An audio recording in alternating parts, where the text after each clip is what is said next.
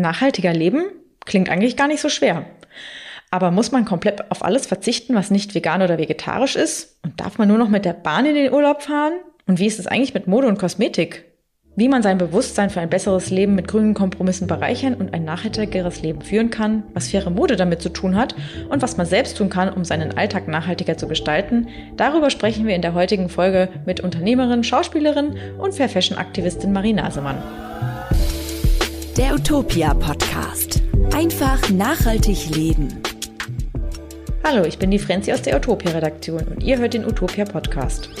Heute sprechen wir mit Marie Nasemann, Unternehmerin, Schauspielerin und Fair Fashion Aktivistin unter anderem über faire Mode, ein nachhaltiges Leben als Familie und auch darüber, was man für eine bessere Zukunft tun kann. Bevor wir mit Marie sprechen, kommt hier noch die Frage der Woche, die wir wie immer am Ende der Folge beantworten wollen. Nämlich, kann man Kleidung eigentlich auch mieten? Bevor wir jetzt gleich in das Gespräch einsteigen, hier noch der Hinweis auf den Werbepartner der heutigen Folge. Naschen und dabei Gutes tun, das geht ganz einfach. Mit der Very Fair Schokolade von Rewe und Penny. Denn mit dem Kauf ermöglichst du Kakaobauernfamilien ein besseres Leben.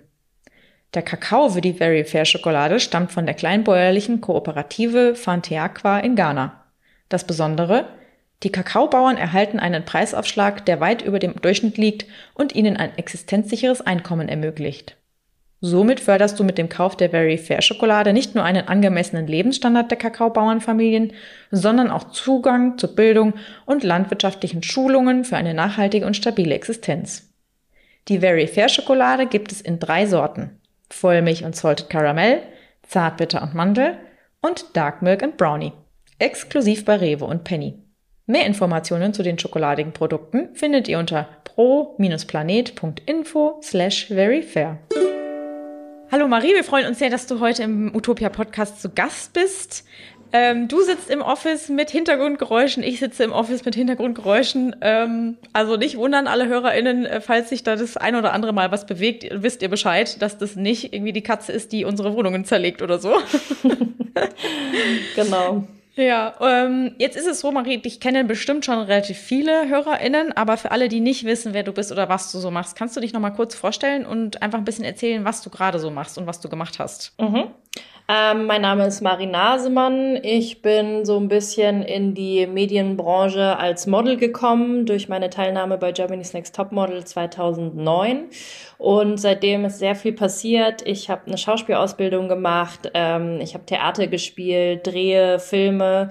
Ähm, habe einen eigenen Blog zum Thema faire und nachhaltige Mode gegründet, ähm, ein Buch geschrieben und äh, inzwischen bin ich auch Podcasterin und mache mit meinem Mann zusammen den Podcast Vier ist eine Fete, ähm, wo es um ja, ehrliche Elternschaft geht und was ähm, da noch so alles ähm, für Paar-Struggles dazukommen, wenn man zwei kleine Kinder hat.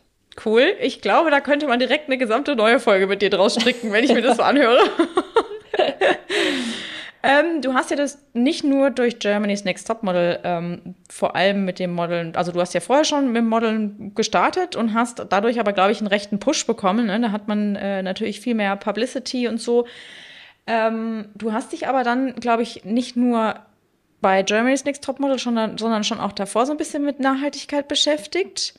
Ähm, jetzt ist es ja so, dass gerade in der Fashion-Welt ist ja noch nicht so besonders nachhaltig.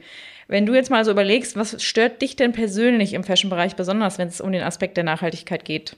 Ja, also das stimmt so nicht, dass ich mich schon so früh damit auseinandergesetzt habe. Im Gegenteil, also ich war schon vor Topmodel, aber vor allem auch danach ein totales Fashion-Victim mhm. und war shopping-süchtig und hatte fünf riesige Packs Kleiderschränke voll Klamotten und es war nie genug. Also es mhm. hat nie gereicht. Ich musste jeden Trend mitmachen. Ich war mindestens zweimal die Woche bei Zara oder H&M oder Mango, habe mir irgendwas gekauft aus Lustbefriedigung, aus äh, Langeweile, Liebeskummer, was auch immer. Ich habe immer einen Grund gefunden, um mich ähm, selber zu belohnen mit einem Kauf und ähm, habe dann ähm, 2013, als die Textilfabrik Rana Plaza in Bangladesch eingestürzt ist und das in den Medien zum ersten Mal für mich so sichtbar aufkam, das Thema, ähm, da erst verstanden, was ich da eigentlich die ganze Zeit mache und was ich da für ein unfassbar kranken Überkonsum mitmache, nicht nur mitmache, sondern auch noch promote und auch noch anderen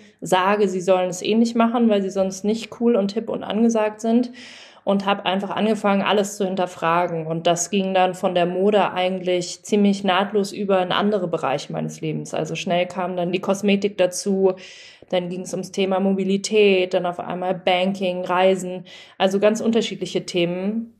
Und ähm, da bin ich eigentlich sehr froh drüber, dass dieses eine Ereignis ähm, eigentlich ausgelöst hat, dass ich mich mit sehr vielen Dingen beschäftigt habe. Ja, das beschreibst du ja auch ganz schön in deinem Buch, ne? Also da kann man das auch ganz gut auch nochmal nachlesen, wie das äh, bei dir so seinen Weg genommen hat. Und ich finde tatsächlich auch, es braucht manchmal einen Auslöser, bis man wirklich dann anfängt, sich ernsthaft mit diesen Dingen zu beschäftigen.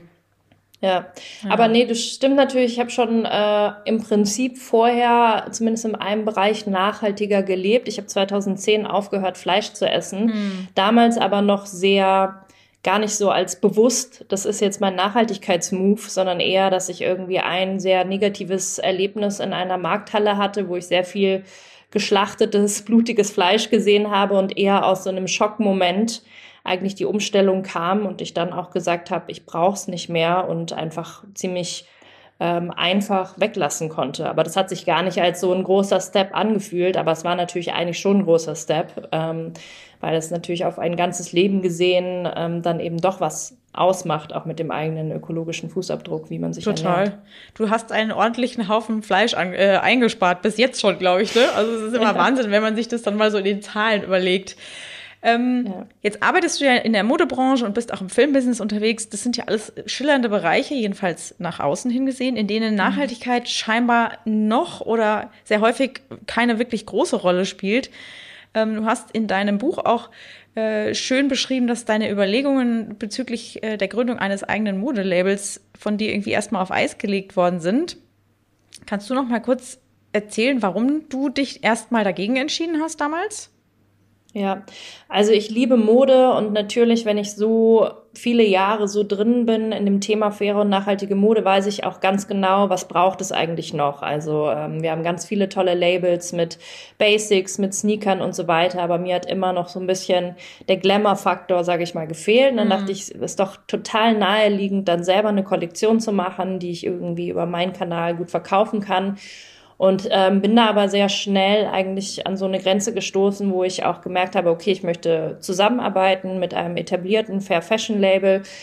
Und dann habe ich eben ähm, festgestellt, dass selbst die wirklich sehr guten, bekannten, etablierten Fair Fashion Labels eben auch oft nicht mehr zahlen als den Mindestlohn. Die sind produzieren dann zwar vielleicht in Europa und jetzt nicht irgendwie in Bangladesch. Ähm, aber zahlen dann eben trotzdem auch oft nicht mehr als das. Und dann habe ich einfach gesagt, nee, das, das reicht mir einfach nicht. Also ich brauche jetzt nicht noch ähm, ein Label machen, was es eben so semi-gut macht, was halt natürlich irgendwie Leute bezahlt und die haben ein sicheres Arbeitsumfeld und müssen nicht Angst haben, dass die Fabrik einstürzt, aber haben trotzdem keine existenzsichernden Löhne. Und dann auch zu merken, wie teuer Kleidung eigentlich sein müsste, um existenzsichernde Löhne zu zahlen, mhm. ist halt auch der absolute Wahnsinn. Total. Und die Leute sind einfach noch nicht bereit, ähm, Kleidungsstücke so wertzuschätzen, auch eben monetär und zu sagen, ich kaufe sehr viel weniger, überlege mir viel genauer, was ich haben will und mhm. gebe da mehr Geld aus, weil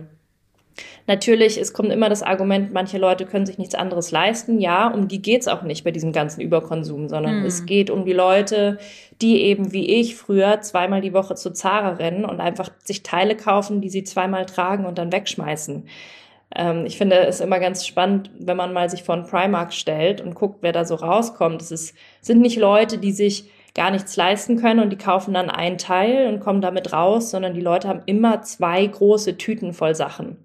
Und das kann mir niemand erzählen, dass das alles Dinge sind, die man auf jeden Fall zum Leben braucht. Ja, ja. Ich, tatsächlicherweise ja. war ich noch nie bei, bei Primark. Ich, ich stehe auch immer fasziniert davor, weil die Tüten sind ja A, immer enorm groß und auch meistens mhm. sehr prall gefüllt. Also ich, ja, aber wie immer. gesagt, ich bin ein absoluter Secondhand-Freak, von daher kommt das für mich, äh, kam das für mich irgendwie noch nie in Frage, aber ja. hast, da gebe ich dir vollkommen recht. Hm. Insofern ähm, habe ich da zumindest bis jetzt auch mit schon sehr viel Zeit rein investieren, ähm, keinen Weg gefunden zu sagen, ich mache ein Label, das wirklich alles nochmal sehr viel besser und anders macht als andere mhm. Brands. Und ähm, solange ich diesen Weg nicht gefunden habe, werde ich ihn nicht einschlagen. Also vielleicht kommt noch das eigene Label mhm. in fünf Jahren, wenn ich irgendeine ganz tolle ähm, Technik entwickelt habe oder das tolle, nachhaltige Material ähm, gefunden habe. Aber auch bei den Materialien war es halt sehr frustrierend, weil ähm, okay, geht man jetzt auf Biobaumwolle, verbraucht aber extrem viel Wasser, geht man auf recyceltes Plastik äh, oder Polyester, okay, es ist immer noch Plastik und äh, wird nicht danach recycelt werden und im Kreislauf bleiben. Also hm. sind auch, was die Materialien angeht, ist man immer noch wahnsinnig eingeschränkt und ich habe das Gefühl, es muss da einfach noch mehr geforscht werden und mehr entdeckt werden. Ja, was total. es noch so für Möglichkeiten gibt. Finde ich aber schön, weil es so konsequent ist. Also kann ich total gut ja. verstehen. Bevor wir uns weiter mit Marie unterhalten, folgt hier der zweite Hinweis auf den Werbepartner der heutigen Folge. Weißt du, wo deine Schokolade herkommt? Und wie es den Menschen geht, die den Kakao anbauen? Werden die eigentlich gerecht bezahlt? Bei der Very Fair Schokolade von Rewe und Penny kannst du dir ganz sicher sein. Der Kakao für die Very Fair Schokolade stammt aus einem wegweisenden Projekt mit der Kooperative Fanteakwa in Ghana. Ziel ist es, die wirtschaftliche Unabhängigkeit der Bauern und Bäuerinnen innerhalb weniger Jahre maßgeblich zu verbessern. Dazu gehören auch der Zugang zu Bildung und landwirtschaftliche Schulungen für eine nachhaltige und stabile Existenz. Die Very Fair Schokolade gibt es in den drei Sorten Vollmilch in Salted Caramel, Zartbitter und Mandel und Dark Milk and Brownie, exklusiv bei Rewe und Penny. Für ein besseres Leben von KakaobäuerInnen.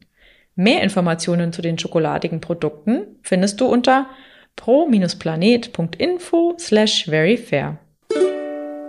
Jetzt ist es ja so, hast, äh, würdest du sagen, dass sich äh, in den letzten Jahren etwas verändert hat oder kannst du generell sagen, dass sich laut deinen Beobachtungen irgendwas verändert hat, wenn es ums Thema Nachhaltigkeit geht? Also ich denke jetzt nicht nur im Bereich Klamotten, sondern auch bei, vor allem bei Ernährung. Ich glaube, es ist häufig so, dass viele Menschen anfangen, sich tatsächlich mit nachhaltigen oder Bio-Lebensmitteln oder auch ja, wertschätzenderem Umgang ähm, mit den Dingen zu beschäftigen, wenn sie Kinder bekommen, weil die ganz kleinen, also ne, nicht nur die ganz kleinen, aber generell Kinder, da möchte man ja, dass sie einfach das Beste bekommen, was irgendwie möglich ist. Und sich selber hat man häufig, ja, da hat man halt einfach gekauft und sich jetzt vielleicht nicht so die großen Gedanken gemacht. Würdest du denn sagen, dass mhm. das langsam etwas ernster genommen wird? Ich habe schon das Gefühl, dass sich da sehr viel getan hat in den unterschiedlichen Bereichen in den letzten Jahren. Ähm, ich muss aber auch dazu sagen, dass ich hier in Berlin-Prenzlauer Berg in einer wahnsinnig nachhaltigen Bubble unterwegs mhm. bin, ähm, die sich natürlich alle irgendwo damit beschäftigen, was kann man tun, um den eigenen Fußabdruck ähm, zu verringern. Es ist selbstverständlich, dass man äh, beim Dimner mit Freunden es eine vegetarische Auswahl gibt. Mhm. Ähm, dass man hier irgendwie Elektroroller vor der Tür stehen hat, die man mal eben benutzen kann, um irgendwie von A nach B zu kommen. Ähm, insofern kann ich immer dann nur für meine Bubble sprechen. Ja, da tut sich viel. Ich finde es immer wieder erstaunlich, wie viele neue Fair-Fashion-Labels an den Start gehen. Ich finde es toll, wenn ähm, nachhaltige Labels wachsen, was auch ganz deutlich der Fall ist.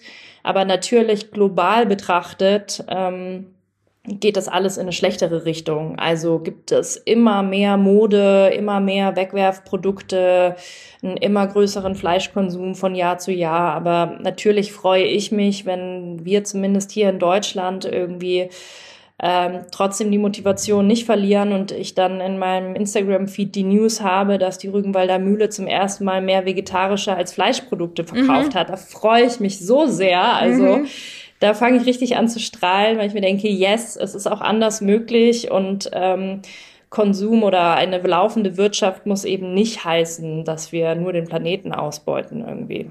Total, ja. ja. Ähm, du achtest ja bei deiner Auswahl von Auftraggebern, glaube ich, auch auf, nach, auf Nachhaltigkeitsaspekte, wenn ich mich äh, richtig erinnere, und lehnst auch schon mal Jobs deswegen ab, oder? Ja, ziemlich oft. Also die meisten Anfragen, die wir bekommen, lehne ich eigentlich ab, hm. weil natürlich gerade aktuell extrem viele Marken irgendwie probieren, auf das Thema Nachhaltigkeit aufzuspringen, mhm. weil es natürlich ein Thema ist, was uns äh, viel beschäftigt, was in der Politik viel besprochen wird, was auch vor allem bei der letzten Bundestagswahl ähm, so präsent war wie nie zuvor. Und natürlich probieren die Marken da alle mitzuziehen, aber die wenigsten wollen das wirklich langfristig und nachhaltig und ähm, machen das auch ehrlich und äh, mit einem ja mit einer wirklichen Motivation dahinter langfristig was am Unternehmen zu ändern. Also das Beispiel die riesen Sneaker-Marke bringt eben 99 verschiedene, äh, verschiedene normale Modelle auf den Markt und ein Modell ist dann aus äh, recycelten Plastik aus den Weltmeeren und den soll ich jetzt bewerben. Also natürlich, man kann immer sagen, es ist besser, es gibt diesen eine, dieses eine Produkt als irgendwie gar nichts. Das ist ja auch immer das Argument von vielen anderen Influencerinnen. Es ist ein Schritt in die richtige Richtung, aber dann denke ich mir halt so, ist es wirklich ein Schritt oder ist es eben nur ein ein, eine Marketingmasche, eine ähm, irgendwas, was vorgeschoben wird, was eben eigentlich kein Schritt ist. Also ein Schritt wäre ähm, irgendwie ein Nachhaltigkeitskonzept zu veröffentlichen, Ziele, sich Ziele zu setzen, die auch realistisch sind und die mhm. nicht irgendwie sagen, äh, schon 2030 wollen wir alle Materialien aus nachhaltigen Ursprung irgendwie beziehen und man denkt sich so, wie, wie soll das funktionieren? Also das glaube ich dann auch irgendwie nicht, weil ja. ich denke, so schnell kann es gar nicht mhm. gehen. Verstehen es deine KundInnen dann, wenn du denen das ab absagst? Oder ist es dann einfach gar nicht, also ist es auch so, dass du, oder ist es so, dass du das gar nicht verargumentierst denen gegenüber, sondern einfach für dich dann sagst, nee, mache ich nicht, lehne ich einfach ab? Ja, also ich frage schon oft ähm, erstmal nach. Also wenn jetzt eben so eine Anfrage kommt, wie mit so einem nachhaltigen Sonderprodukt, dann frage ich eben nach der allgemeinen Nachhaltigkeitsstrategie oder ob das Unternehmen mir noch was zu den Arbeitsbedingungen sagen kann. Und wenn da halt nichts äh, bis nur sehr wenig und oberflächliches bla bla, wir haben unseren Code of Conduct und uh, wir arbeiten mit unseren vertrauenswürdigen LieferantInnen mhm. zusammen. Also wenn da keine detaillierten Infos kommen und ich auch das Gefühl habe, das Label oder die PR-Agentur oder wer auch immer hat gar nicht äh, Lust oder Muße, meine Fragen zu beantworten, dann ist für mich eigentlich schon klar, dass mhm. es da keine weitere Zusammenarbeit geben wird. Und das können eigentlich schon alle sehr gut verstehen. Also da kommt jetzt nie zurück, so, hä, wieso das denn? Sondern okay, alles klar und dann probiert man es halt woanders. Mhm. Jetzt ist es ja so, das hast du vorhin schon angesprochen, dass ja, dass es viele Leute gibt, die zum Beispiel bei so Fashion, Fast Fashion Riesen äh, immer noch rein und raus rennen mit dicken Tüten bepackt. Ähm, und es gibt ja aber dann doch auch immer Leute, die sagen, ja, nachhaltige Mode und fair produzierte Mode ist halt auch immer viel teurer. Ähm, was braucht es denn deiner Meinung nach, damit die Fair Fashion noch mehr so in Richtung Mainstream gehen kann? Also weil, mhm. weil ne, wie du schon sagst, es ist ja einfach auch fix an Preise gekoppelt. Du kannst ja nicht einfach sagen, okay, wir hauen jetzt die Fair Fashion für die Preise einer Fast Fashion raus, weil das funktioniert mhm. ja dann auch nicht. Ja.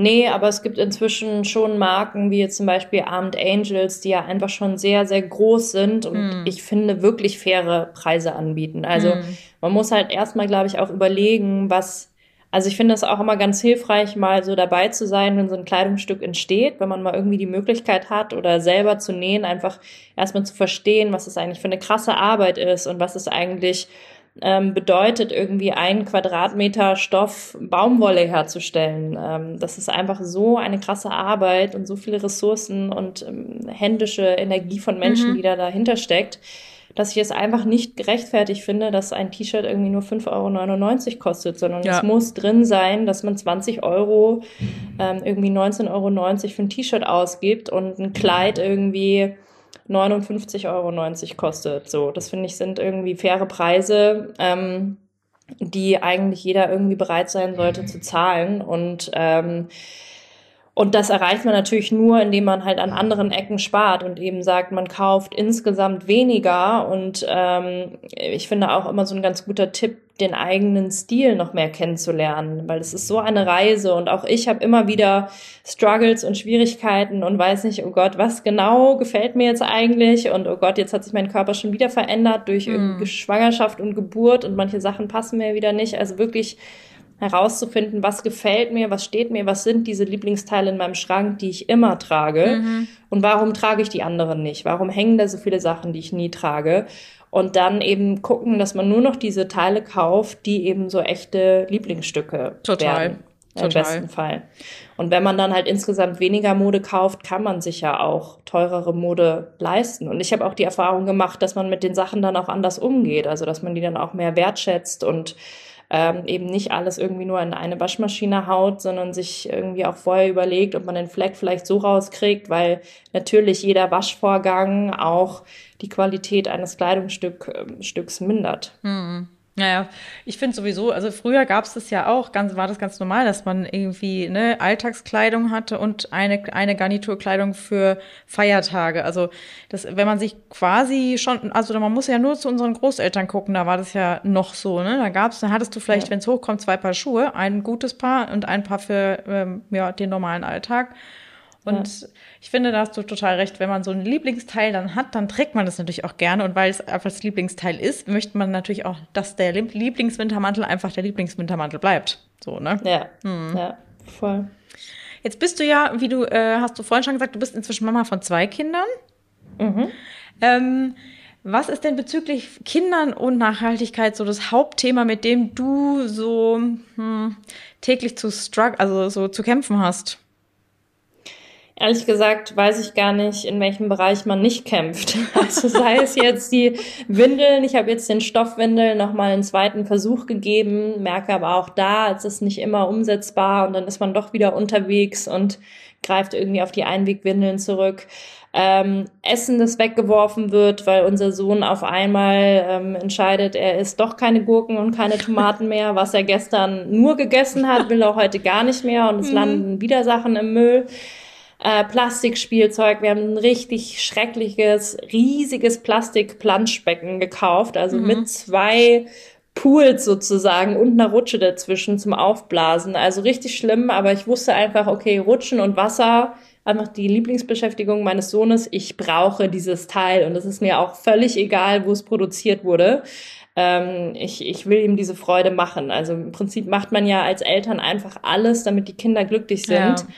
Und ähm, das geht oft gegen eigentlich Nachhaltigkeit. Und ähm, also klar wäre es nun mal sicher, ihm immer nur das eine Lebensmittel anzubieten, wo ich weiß, das ist da auf jeden Fall. Aber man will halt doch oder ich will ihm dann die große Auswahl geben, damit er eben auch die Möglichkeit hat, verschiedene Sachen irgendwie kennenzulernen und ähm, da irgendwie mehr Geschmacksvielfalt hat. Mhm. So, aber vieles landet dann doch im Müll.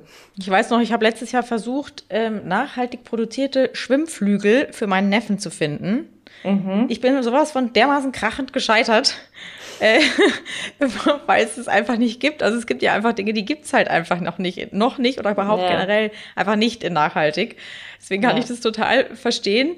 Ähm, direkt daran anschließend die Frage, hast du denn so das Gefühl, dass die Hürde für Familien tatsächlich mit Kindern im Alltag, wenn man ihn nachhaltiger gestalten möchte, irgendwie größer sind? Ja, finde ich schon. Also ich finde auch, dass da auf jeden Fall die Politik noch mehr gefragt wäre, mhm. es irgendwie Familien auch einfacher zu machen. Ähm, also was ich halt eine gute Idee finde, finde ich irgendwie den Rabatt auf Lastenräder zum Beispiel. Also dass du dich halt als Familie besser fortbewegen kannst, als jetzt immer nur irgendwie ein Auto zu nehmen.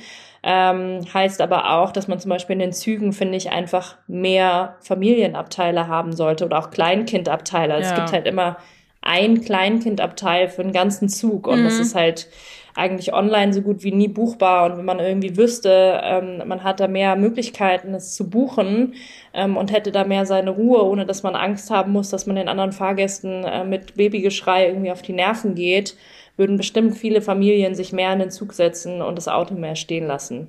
Ja, du scheiterst also ja auch oft beim Einsteigen mit Kinderwagen schon, ne? Also das finde ich ist bei der ja. Deutschen Bahn ja schon, wenn ich das jetzt mal so sagen darf, etwas schwierig. Ja, natürlich. Und ja. dann machst du einmal eine schlechte Erfahrung, wo du dich irgendwie diskriminiert fühlst als Elternteil und mhm. dann überlegst du dir beim nächsten Mal wirklich zweimal, ob du wirklich den Zug nehmen sollst oder dich mhm. nicht einfach ins bequeme Auto setzt, wo dir niemand irgendwie sagt, dass dein Kinderwagen im Weg steht. ja, das kann ich, kann ich total gut verstehen. ähm, in deinem Buch Verknallt geht es ja um alle möglichen Themen rund um ein nachhaltigeres Leben. Ne? Ernährung, Kosmetik, Mode, aber auch Elektromobilität. Ähm, was siehst du denn jetzt ganz persönlich für dich als größten Hebel, um tatsächlich für ein nachhaltigeres oder für eine bessere Zukunft zu sorgen? Also ich bin ein bisschen weggekommen von dieser ewigen Eigenverantwortung. Mhm. Also das ist zwar im Prinzip mein ganzes Buch, dass ich mich ja nur mit mir selber, meiner Vergangenheit, ähm, wie ich zivilisiert und aufgewachsen bin, auseinandersetze und gucke, wo kann ich Stellschrauben stellen. Aber ich glaube, viel wichtiger ist inzwischen einfach, wie die Politik agiert. Das heißt, das Wichtigste ist eigentlich, wo wir, wenn wir wählen gehen, also vor allem, dass wir wählen gehen und wo wir unser Kreuzchen machen und ähm, ob wir uns für eine Partei entscheiden, die die Klimakrise wirklich ernst nimmt und probiert, ähm, wirklich mit äh, von mir aus auch Verboten oder Maßnahmen und den richtigen Anreizen ähm, dafür sorgt, dass wir irgendwie eine lebenswerte Zukunft haben oder ob man sich halt für eine Partei entscheidet, der das irgendwie alles ziemlich egal ist. Mhm. Oder sagt, eine laufende Wirtschaft oder irgendwas anderes ist wichtiger. Ich finde, es gibt nichts Wichtigeres, als dass wir in der Zukunft noch einen lebenswerten Planeten haben. Mhm. Also wie kann man irgendwas anderes wichtiger finden als das? Mhm. Natürlich ist es in der Realität von Menschen spielen oft andere Probleme eigentlich für sie eine größere Rolle, aber wir müssen irgendwie probieren, das große Ganze im Blick ähm, zu behalten. Insofern ist, finde ich, das Wichtigste, was man tun kann, die Politik ähm, da auch irgendwie aktivieren, motivieren, demonstrieren, auf die Straße gehen ähm, und eben nicht alles einfach nur schlucken und hinnehmen und sagen, ja, pff, brauchen wir halt alles, damit die Wirtschaft läuft. Ja, naja, vor allem immer dieses höher, schneller, weiter finde ich auch echt schwierig. Ja. ja. Ähm, du hast ja auch äh, geschrieben, dass äh, wenn man die Wirtschaft beeinflussen möchte, dass man selbst in die Wirtschaft gehen sollte. Ist es denn so, dass du neben deinem Job als Mama, den du ja auch schon hast, ähm, irgendwie an irgendwelchen Geschäftsideen tüftelst oder gibt's irgendwie, hast du irgendwelche Pläne, weil du bist ja, ne, wie du vorhin schon gesagt hast, du bist ja, du modelst nebenbei, du bist Schauspielerin. Ähm, also es ist jetzt nicht so, dass du unterbeschäftigt zu Hause sitzt. Und dann hast du den Podcast mit deinem Mann zusammen. Gibt es denn trotzdem ja. irgendwas, was du planst oder was du dir in den nächsten, ja, sagen wir mal, ja, was in der nächsten Zeit wünscht für dich irgendwie beruflich? Ah ja, da will ich noch ein bisschen Werbung machen. Also mhm. ich habe ja, wie gesagt, meinen Blog über faire und nachhaltige Mode. Ähm, das war in der Vergangenheit eben eher so ein klassischer Modeblog, mhm. wo ich auch persönliche Texte geschrieben habe und so. Und ich habe dann aber festgestellt, dass Leute immer noch so wahnsinnig auf der Suche sind nach ganz bestimmten Kleidungsstücken und ich immer wieder Nachrichten kriege, wo kriege ich jetzt einen nachhaltigen Wintermantel her? Hast du nicht einen Tipp für mhm. ähm, Kindermode und so? Und ähm, deshalb bauen wir gerade den Blog um, mehr hin zu einer Informationsplattform mhm. für nachhaltige und faire cool. Mode, eben auch aufgeteilt in Kategorien, dass eben die Leute genau das finden, was sie auch suchen. Ähm, ich weiß jetzt nicht, ob die Plattform schon online sein wird, wenn dieser Podcast hier rauskommt, mhm. aber ich glaube ja. Also mhm. wenn alles gut geht, ist schon die neue äh, Verknallt-Seite online und da freue ich mich natürlich total, wenn ihr da auch mal vorbeiguckt. Ja, und, auf jeden Fall. Dieses Wissen, das wir da einfach gesammelt haben über Jahre, damit was anfangen könnt und äh, wir es irgendwie dadurch schaffen, dass mehr Leute noch einen Zugang zu fairer und nachhaltiger Mode bekommen. Ja, unbedingt. Also ich, mich hast du schon mal, mich hast du direkt schon mal gecatcht. Also bei solchen Sachen, ich bin auf solchen Tippseiten immer gerne unterwegs, weil es jetzt zum Beispiel auch so ist, ich sitze jetzt hier in München, du bist in Berlin wenn man dann irgendwelche Tipps hat und es gibt einfach den Laden nur in Berlin, dann kenne ich den jetzt nicht, weil, weil wie, München ist meine Westentasche, aber Berlin noch nicht. Ja. Ne? Also von daher kann man immer was lernen und immer was Neues kennenlernen. Ja. Deswegen finde ich sowas total gut. Gucken wir auf jeden Fall vorbei. Ja, auf jeden Fall. da sind ja. wir jetzt auch schon wieder am Ende des Gesprächs. Mhm. Ähm, es hat mich total gefreut, dass du da warst. Ähm, ja, wir werden auch. natürlich äh, beobachten, äh, was du so machst und wenn es irgendwas Neues gibt, kannst du uns gerne daran teilhaben lassen und das mache ich auf Für jeden das Erste wünschen wir dir und der Familie natürlich erstmal alles Gutes und für alle Pläne, Danke. die es so gibt, natürlich auch. Vielen Dank Sehr dir. Sehr schön. Da freue ich mich. Dann äh, ja, macht weiter die tolle Arbeit, die ihr macht. Ich bin ja großer Fan und war sehr begeistert, als ihr mich angefragt habt. Schön. Und äh, ich werde auf jeden Fall auch weiterhin bei euch lesen und ja, schlauer werden. Danke dir. Alright. Bevor wir mit der Folge enden, gibt es wie immer die Antwort auf die Frage der Woche, die wir am Anfang der Folge vorgestellt haben kann man Kleidung eigentlich auch mieten. Ja, man kann nämlich neben Taschen zum Beispiel auch Kleidung mieten. Es gibt diverse Plattformen, die Kleiderverleih anbieten. Schaut euch die Angebote einfach an. Für manche braucht ihr ein Abonnement. Die beinhalten einen monatlichen Beitrag, aber in dem Preis sind dann oft auch Versicherungen gegen Schäden und auch die Reinigung enthalten. Welche Anbieter es da so gibt, dazu verlinken wir euch einen entsprechenden Artikel in den Show Notes. Wir legen unseren Fokus auf das, was besonders cool ist im Kleiderlein. Punkt eins sorgt für Abwechslung. Wer zum Beispiel Lust auf ein Trendteil hat, es aber nicht kaufen möchte, kann es einfach mieten und so mal gucken, ob es für einen passt. Punkt zwei Kleidung mieten ermöglicht Stilrichtungen auszutesten. Wenn du Kleidung mietest, kannst du ganz unverfänglich verschiedene Stile ausprobieren. Wenn du dir noch nicht so sicher bist, äh, ob es dir gefällt oder ob es dir steht und wenn es dann eben nicht so ist, kannst du es problemlos wieder zurückgeben. Punkt drei: Designerteile werden plötzlich bezahlbarer.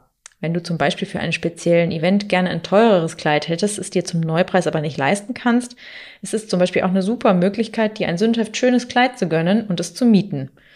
Und beim nächsten Fest kannst du dann ein neues Kleid ausprobieren. Das ist eigentlich auch ziemlich cool. Punkt 4. Kleider mieten ist herrlich flexibel. Vor allem in der Schwangerschaft ist es ja so, dass sich der Körper der Frau extrem verändern kann. Man nimmt ein bisschen zu, manche Leute nehmen viel zu, danach nehmen viel Leute viel ab oder manche auch nur weniger. Insgesamt verändert sich der ganze Körper aber doch ziemlich. Da aber alles neu zu kaufen, kann ganz schön ins Geld gehen. Daher ist Umstandsmode zum Laien auch eine tolle Möglichkeit für modische Abwechslung im Kleiderschrank. Und auch für Feste, speziell für Hochzeiten, Taufen und so weiter, kann man sich Umstandsmode in festlicher Art leihen. Dazu verlinken wir euch ebenfalls einen Artikel in den Show Notes. Kleidung mieten ist außerdem nachhaltiger als neu kaufen. Das ist unser Punkt 5. Nach Angaben von Greenpeace wird nämlich jedes fünfte Teil im Kleiderschrank so gut wie nie und ganze 40 Prozent der Kleiderstücke sehr selten bis selten getragen. Kleidung zu mieten verlängert also die Lebenszeit eines Kleidungsstücks und ihr reduziert damit gleichzeitig euren Konsum an neuen Kleidern. Dadurch schont ihr nicht nur Ressourcen, sondern tut Umwelt und Klima gleich was Gutes. Mehr Infos und Links zur Folge und der Frage der Woche findet ihr wie immer in unseren Shownotes zusammengefasst. So, das war's jetzt wieder mit der Folge für diese Woche. Wir hoffen, die Folge hat euch gefallen und auch das Gespräch und ihr konntet vielleicht auch wieder was für euch mitnehmen. Bevor ihr jetzt abschaltet, abonniert doch gerne unseren Podcast in der Podcast-App und wenn euch die Folge gefallen hat, freuen wir uns auch über eine positive Bewertung. Wenn ihr Feedback, Themenvorschläge oder auch Kritik habt, schickt uns gerne dazu eine Mail an podcast.utopia.de. Ach ja, bevor ich es vergesse, falls ihr uns empfehlen wollt, freuen wir uns auch total, denn neue Hörer sind auch bei uns immer herzlich willkommen. Wir wünschen euch eine entspannte Woche. Servus und bis zum nächsten Mal. Der Utopia Podcast. Einfach nachhaltig leben.